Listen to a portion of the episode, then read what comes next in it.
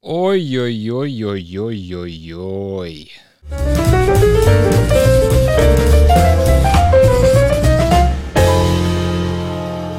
Русское радиошоу.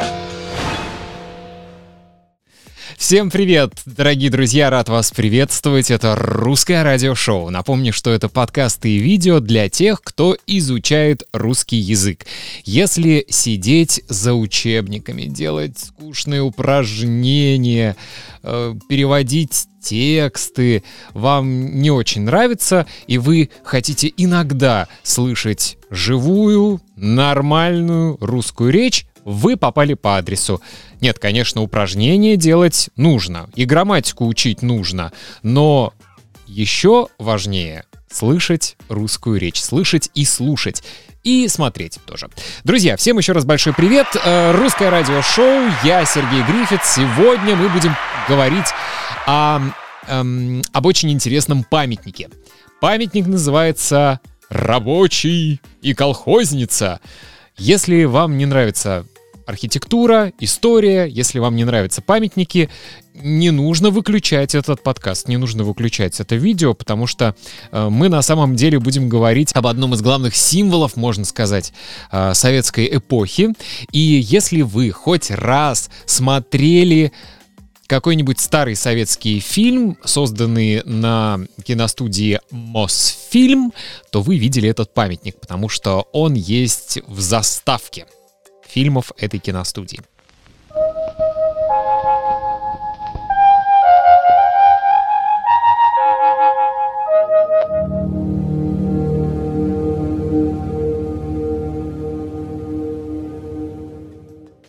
Итак, дорогие друзья, перед тем, как мы начнем наш э, сегодняшний выпуск, перед тем, как мы перенесемся в нашу радиостудию, как всегда, русский словарь. Поехали! Русский словарь.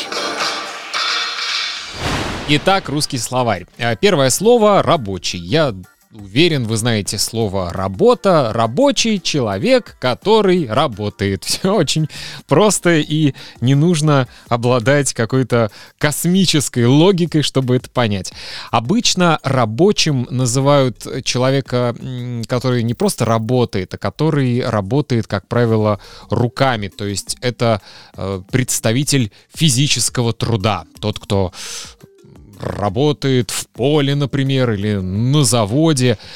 Назвать человека интеллектуального труда рабочим не очень хорошо, я думаю. На заводе рабочий, э, на стройке рабочий, в поле рабочий.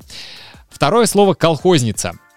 Перед тем, как объяснить это слово, хотя, может быть, люди, которые увлекаются советской историей, советским периодом знают это слово, э, нужно сначала понять, что такое колхоз. Я даже поискал в интернете, как бы вам попроще объяснить это слово. Колхоз — это коллективное хозяйство. Это предприятие, созданное для коллективного ведения сельского хозяйства. Не люблю я все эти описания, объясню проще. Представьте, что вы живете в деревне, и вы со всеми своими соседями решили, давайте-ка мы будем вместе работать в поле, собирать урожай и этот урожай делить. Это будет наша маленькая фирма. Колхоз это то же самое, только не вы владеете этой фирмой, а государство государства. Да. Идем дальше. Следующее слово, которое будет в нашем подкасте, слово обнаженный. Обнаженный это значит без одежды. В стиле ню. Голый. Без одежды. Обнаженный. Следующее слово внушительный. Одно из значений слова внушительный очень большой, огромный, очень большой, внушительный. Приличный вид. Да, у нас будет э, такая фраза «приличный вид». Если вы знаете русскую грамматику, то это не совершенный вид глагола или несовершенный вид, это совсем другой вид.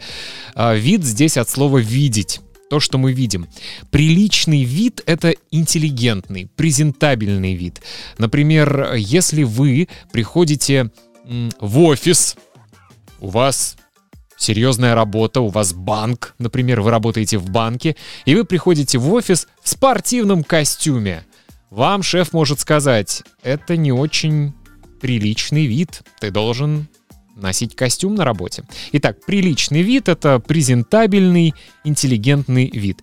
Ну и, пожалуй, еще одно слово в нашем сегодняшнем словаре — это слово «восторг». Восторг — это позитивная эмоция, большая радость. Вы можете сказать «я в восторге», «мне очень нравится», «я очень рад», «я Вау! Испытываю сейчас это чувство. Восторг. Очень большая радость.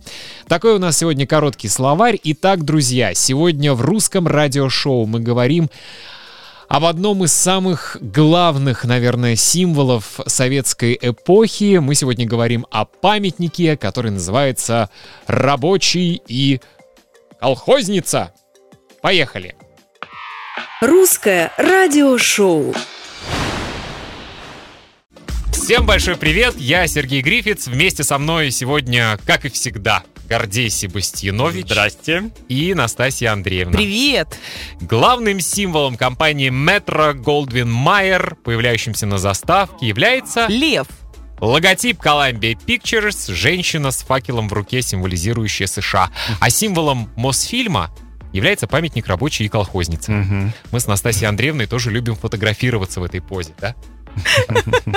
Ты Часто. все наши э, тайны расскажешь. Мы знаем просто рабочие стороны лица, и когда мы становимся в позу рабочий и колхозница, когда мы Да. показываем этот монумент, все рабочие стороны сразу видны.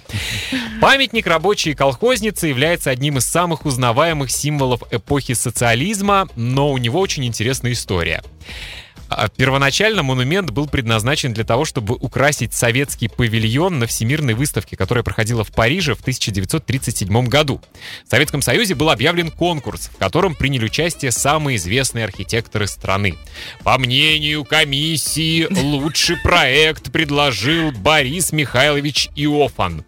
Он считал, что монумент должен быть представлен в виде двух фигур — рабочего и колхозницы. Затем состоялся новый конкурс, на этот раз среди скульпторов. Как Пос- их разместить друг у друга? После некоторых замечаний лучшей была признана работа Веры Мухиной. Она изобразила рабочего и колхозницу в древнегреческом стиле обнаженными.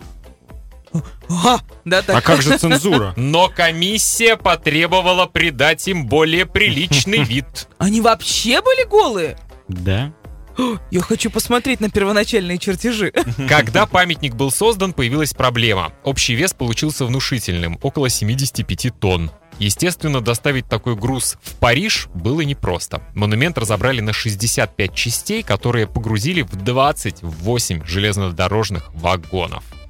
Но предусмотреть всего было невозможно, в пути возникли новые трудности. В Польше, например, некоторые фрагменты деталей не смогли пройти в тоннель, их пришлось разрезать.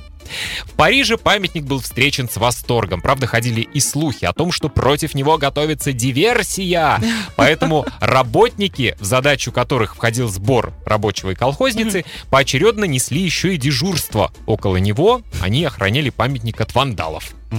Когда выставка закрылась, правительство Франции было готово купить памятник, заявив даже, что необходимые деньги будут собраны в самый короткий срок. Но руководство СССР ответило отказом, и памятник отправился обратно в Москву. На этот раз детали везли на открытых платформах. Неудивительно, что многие из них в дороге получили серьезные повреждения. Памятник пришлось серьезно реставрировать. Мгм.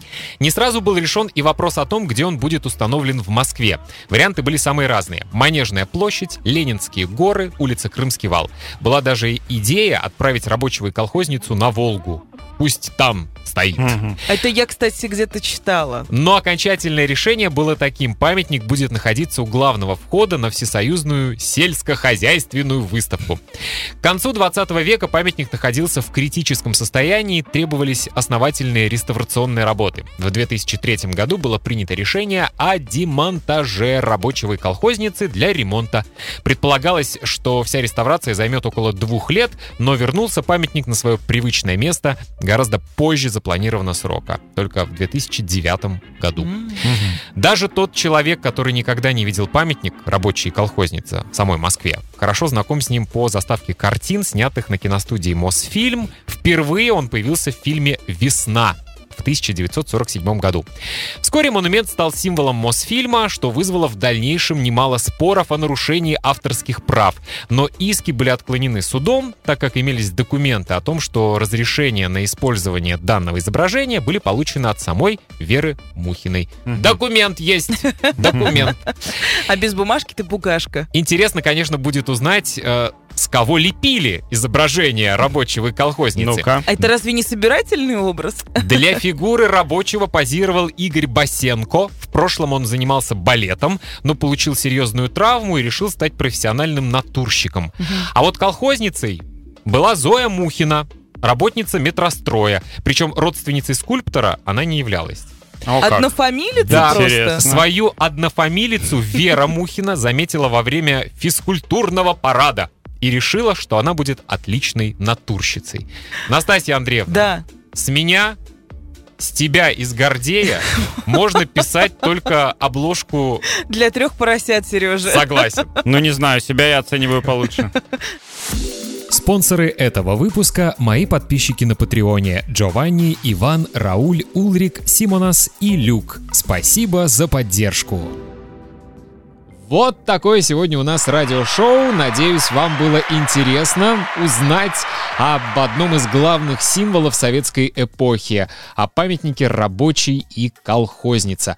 Я очень рекомендую вам посмотреть какой-нибудь старый советский фильм. Старый, добрый советский фильм. Какой, спросите вы? Ну, например, мне очень нравится фильм «Москва слезам не верит». Это один из моих самых любимых фильмов, кстати, если вы не знаете, он получил Оскара как лучший иностранный фильм. И в начале этого фильма вы сможете увидеть памятник рабочий и колхозница в заставке э, киностудии Мосфильм. Друзья, еще раз э, хочу вам напомнить, что вы всегда можете получить скрипт этого выпуска. Зачем, спросите вы? М, одно дело слушать и смотреть, другое дело читать текст, читать скрипт, искать слова, находить их в словаре, переводить и запоминать. Я настоятельно рекомендую каждый подкаст слушать как минимум 5 раз, а лучше делать это каждый день в течение недели. Каждый день вы слушаете один и тот же подкаст. Например, этот выпуск э, вы сначала слушаете, потом вы скачиваете скрипт, читаете, ищете новые слова в словаре, и потом каждый день вы слушаете опять этот же подкаст, и вы уже знаете эти слова. И таким образом вы запомните все фразы, все слова, и они будут у вас в активной памяти, в долгой памяти. Это значит, что вы не забудете эти слова, например, через неделю. Вы будете их помнить всегда. Это мой лайфхак, не я придумал этот лайфхак, я сам таким образом изучаю итальянский язык. Один подкаст слушаю целую неделю, каждый день. Да, это может быть чуть-чуть скучно, но э, когда вы приходите в фитнес-клуб и каждый день делаете вот такое упражнение или такое упражнение, это тоже очень скучно, но если вы хотите результат, вы должны это делать. Не делаете этого, нет результата. Так что слушайте каждый день или смотрите видео. Ну а чтобы получить скрипт, вы можете стать моим подписчиком на сайте patreon.com. Ссылку вы увидите в описании к этому подкасту и к этому видео. Заходите на мою страничку в Фейсбуке Russian Radio Show. Заходите на мою страничку в Инстаграме. Ну а чтобы знать, куда еще можно зайти, просто посетите мой сайт russianradioshow.com. Там есть все мои контакты. Пишите мне письма. Мне очень приятно всегда получать какой-то отзыв от вас, что вам нравится, что не нравится, потому что этот подкаст я создаю для вас, и мне очень приятно получать от вас, мы говорим по-русски иногда, фидбэки. Но лучше использовать русское слово «отзывы». Отзывы. На сегодня все. Я Сергей Грифиц. До следующей пятницы. Это было русское радиошоу. Изучайте русский язык с удовольствием. Все, пока.